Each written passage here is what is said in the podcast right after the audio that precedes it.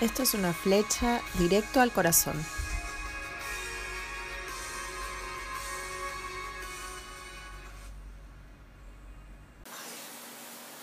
Tres versículos. Mateo 7:23. Entonces les diré claramente, jamás los conocí, aléjense de mí, hacedores de maldad. No todo el que me dice Señor, Señor, entrará en el reino de los cielos, sino solo el que hace la voluntad de mi Padre está en el cielo. Muchos me dirán en aquel día, Señor, Señor, ¿no profetizamos en tu nombre y en tu nombre expulsamos demonios e hicimos muchos milagros? Pero él les va a decir, yo no Primera Corintios 8.3.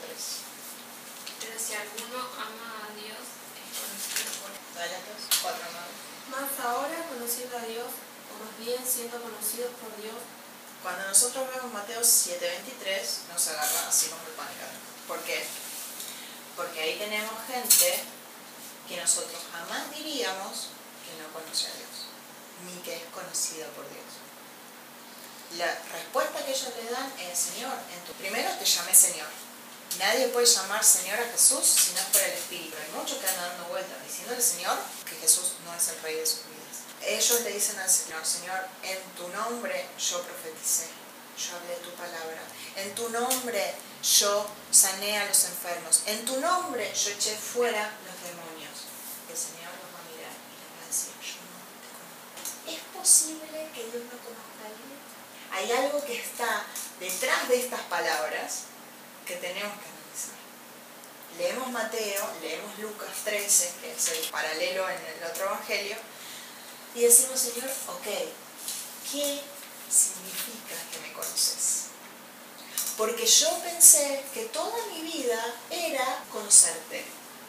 Y ahora resulta que también importa que vos me conozcas. Entonces, si hay algo que tenemos que hacer, decir, Señor, me conoces. Yo te conozco, sé algo de vos. Estoy haciendo algo para saber mucho, ahora quiero que vos me conozcas.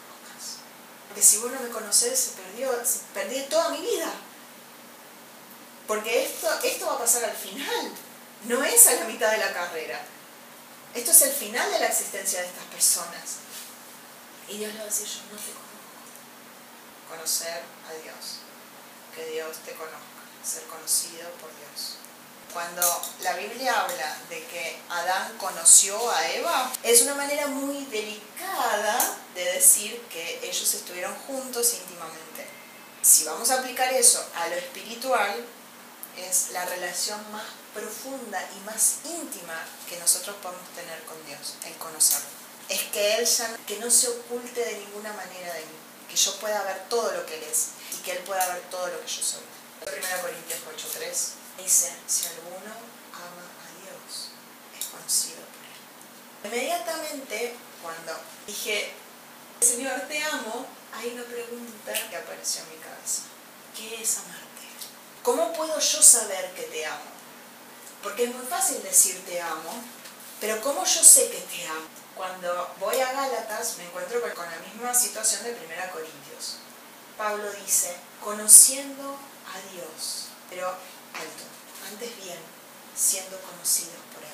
Hace esa distinción, otra vez, de lo importante. Las cosas necesarias, bueno, es necesario nacer de nuevo. Es necesario seguir a Jesús, porque eso prueba que soy su discípulo.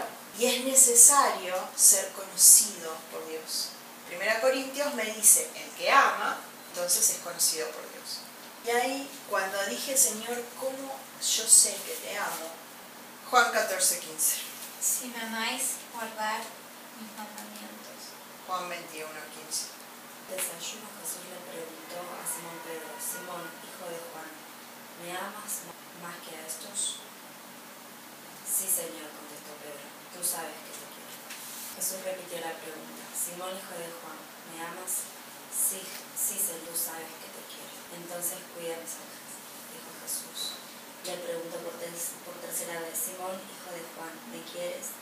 A Pedro le dolió que Jesús le dijera la tercera vez, ¿me quieres? Le contestó, Señor, tú sabes todo, tú sabes que yo te quiero.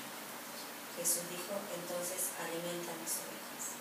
Si me amás, guarda mis mandamientos. Viví la vida como yo la vivo. Viví la vida adentro de. Si me amás, cuida lo que yo amo. Esto es amar ninguno, hacer mi voluntad, guardar mis mandamientos y cuidar lo que yo amo. Que no es una institución, no es un cargo, no es un ministerio, es las personas que Dios ama. En ese cuidar a las personas que Dios ama, hay diez mil maneras de hacerlo. Cada una tiene la suya. Pero Dios me está, me, está preguntando, ¿me amas? ¿Me amas? Una otra vez, ¿me amas? Porque si me amas, entonces yo te conozco. Y Jesús se cansa de decir las obras que podemos hacer sin amor. Podemos profetizar, podemos dar de comer a los pobres, podemos visitar enfermos, que Dios sane a través de nosotros enfermos, liberar a los que están oprimidos, sacrificarnos nosotros, dar la vida por personas y sin embargo no amar. Y el Señor dice, me amas. Otro de mis maestros explica esto así. Imagínense, y nosotros nos vamos a ver muy reflejados en esto. Imagínense que hay un hombre a su casa y está engañando a su mujer. Y la esposa lo sabe. Imagínense si ese hombre entra con un ramo de flores y viene de estar con la otra mujer. Y la esposa lo sabe. ¿Ustedes se piensan que a esa mujer le va a importar las rosas? Si le compra una casa, si le construye una casa, nosotros podemos construir tantos templos, tantos edificios, tantas estructuras. ¿Ustedes creen que a esa mujer le va a importar la casa? Si lo mira y le dice, déjame cantarte una canción para probarte que te amo. Lo más probable es que la mujer a esto de darle vuelta a la cara de un cachetazo le diga, ni siquiera se te ocurra hacer algo así. Imagínense si ese hombre viene y le dice, ¿sabes qué, mi amor? Quiero estar con vos esta noche. Quiero conocerte. ¿Se dan cuenta cómo nosotros vamos a Dios de la misma manera? Cuando nuestro corazón no le pertenece porque está en otras cosas. Y Dios sigue diciendo, igual que le dijo a Israel, aún así yo te amo.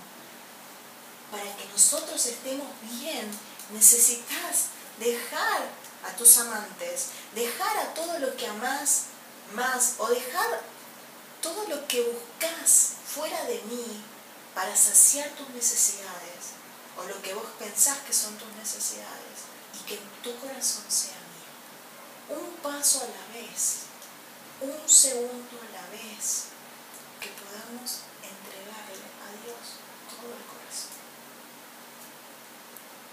Que podamos mantenerlo y seguirlo. Este es el camino, caminar. Ah, Señor, pero no veo, caminar. Ah, Señor, pero no hay camino, caminar. ¿Es el mar? Caminar.